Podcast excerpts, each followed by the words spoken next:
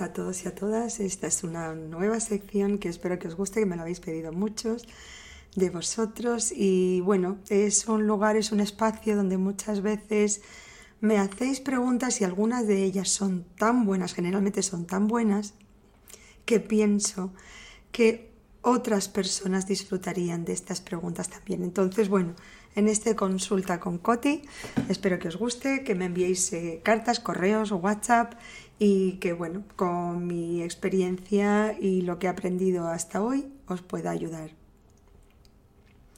De entrada me gustaría centrarme hoy, por ejemplo, en el tema de las relaciones. Vamos a hablar en estos días de lo que estamos viviendo en estos días. La gente se, se une, nos unimos para, eh, pues para fiestas, cenas de empresa, de familia, amigos, muchas veces familias que no se ven generalmente o que no tienen tanto trato o que intentan evitarse durante el año.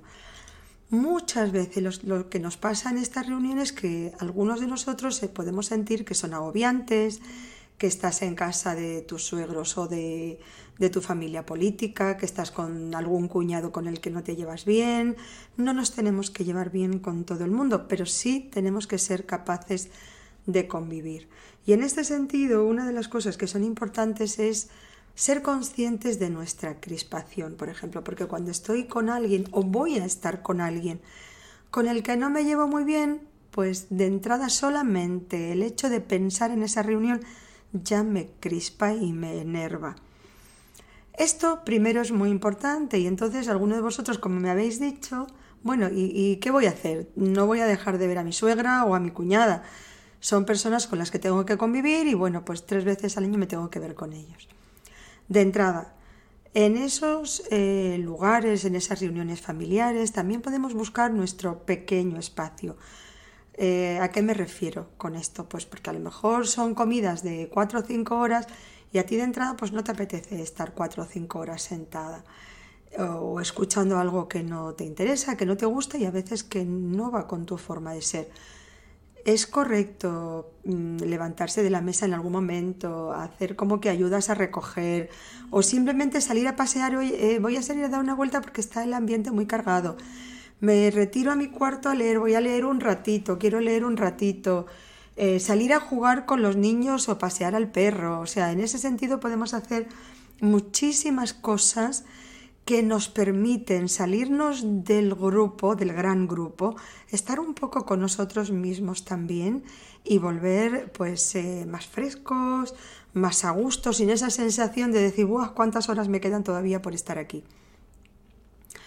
Por otro lado, ser consciente de esa crispación. Como hemos dicho, no nos tienen que caer bien todas las personas, ni nosotros les caemos bien a todas las personas. Eh, Claro que sí, eso es normal, es humano. Con algunas personas tienes mucha, mucha más afinidad que con otras. Y tienes muchas más cosas en común. Bueno, las familias, evidentemente, los amigos eligen, la familia no se elige. Pero en ese sentido tenemos que pensar muchas veces, en vez de pensar y contra más pensemos en algo que nos crispa, más nos crispamos. En, este, en ese sentido, pues ayuda mucho la terapia transformacional ¿Por qué? Porque en realidad yo soy la dueña de mi mente, de mi cerebro. No entran en mi cerebro ideas que yo no quiero que entren.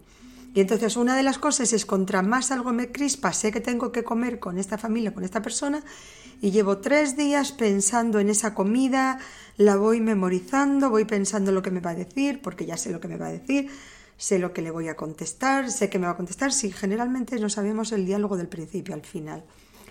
Entonces, en ese sentido, contra más pensemos en la crispación, más tensos estaremos. No solamente en la comida, sino durante ese tiempo de espera hasta que la comida o la cena llegue. Entonces, en ese sentido, seamos inteligentes. Si ya te crispa la cena, no hace falta que te amargues tres días antes, también esa crispación de revivir, de intentar imaginar cómo va a ser ese encuentro, esa comida, qué me van a preguntar, si he engordado, si no he engordado, si tengo trabajo, si sigo sin trabajar. Justamente sé que me van a pisar las ampollas y no quiero que me pregunten de eso, pero en vez de pensar en eso, que más te vas a crispar, Piensa, por ejemplo, sabéis que nosotros no siempre podemos cambiar la realidad, como decimos, es mi cuñada, es mi suegra, no puedo hacer otra cosa, pero sí puedes cambiar, y esta es una de las grandes, de los grandes principios de entender nuestra mente y manejarla, es lo que sí puedo cambiar el significado que la realidad tiene en mí, en mi mente, en mis emociones. Y entonces, por ejemplo, esa comida que no me apetece nada ir o esa cena, esa reunión a la que no tengo ninguna ganas de ir, ¿cómo podría cambiarle el significado emocional? Pues por ejemplo pensar, no sé, quién sabe si alguna de estas personas, pues otro año puede ser que no esté, si hay unas tías mayores, tíos mayores, una suegra, un abuelo, que se pone muy pesado, que se cansa de todo el mundo, que no quiere ruido de los niños, pues a lo mejor pensamos, ¿y quién sabe si tendré otra otra ocasión de compartir con esta persona. Y en ese sentido, si cambiamos nuestra perspectiva, también bajaremos nuestra intensidad a la hora de reaccionar. Eso es muy importante. Los demás también captan nuestra crispación y a la vez se crispan. ¿Habéis visto cuando pasamos al lado de un perro y no te gustan los perros, tú no los quieres y entonces ellos te ladran? Porque los animales y, disculpadme que haga ese paralelismo, pero los niños también, los pequeños, saben perfectamente quiénes te quieren, quiénes están a gusto contigo y quién no. ¿Por qué? Porque hay una cosa que es emocional, que es tu energía y que se va transmitiendo a, través tuyo. Contra más te crispa una, una persona, más la crispas tú a esa persona también. Entonces, intentemos darle la vuelta a las situaciones, mírala un poquito desde fuera. No te metas en la vivencia reaccional, procura verlas desde fuera. Y cuando te miras desde fuera, piensa, si esta, si alguien me dijera, esta es la última vez que te vas a encontrar con esas personas, ¿qué les dirías? ¿Qué sensación tendrías? ¿Qué emoción emanaría de ti? Eh, no hace falta que hagas grandes cambios, y muchas veces es solamente ese pequeño gran cambio en nuestro interior, en nuestra emoción, la que tiene la llave de todo el cambio. Si fuéramos capaces de ver la vida con esa, ese poquito de distancia que nos da la capacidad que tiene el ser humano y solamente el ser humano de pensar, de reflexionar, de anticipar nuestras reacciones. Pues fijaros lo diferente que sería para nosotros y para la otra persona también, el sentir pues que estás más tranquila, más relajada, más tolerante, que tienes más paciencia y que piensas si es, por ejemplo, ese abuelo que es tan impaciente y le molesta el ruido de los niños y, y esa abuela que le molesta el que haya juegos de por medio o cualquier otra cosa que a nosotros pues directamente nos fastidia. Pensemos Tal vez hay cosas de mi conducta que también rechinan a otras personas. Seguro que yo no soy perfecta.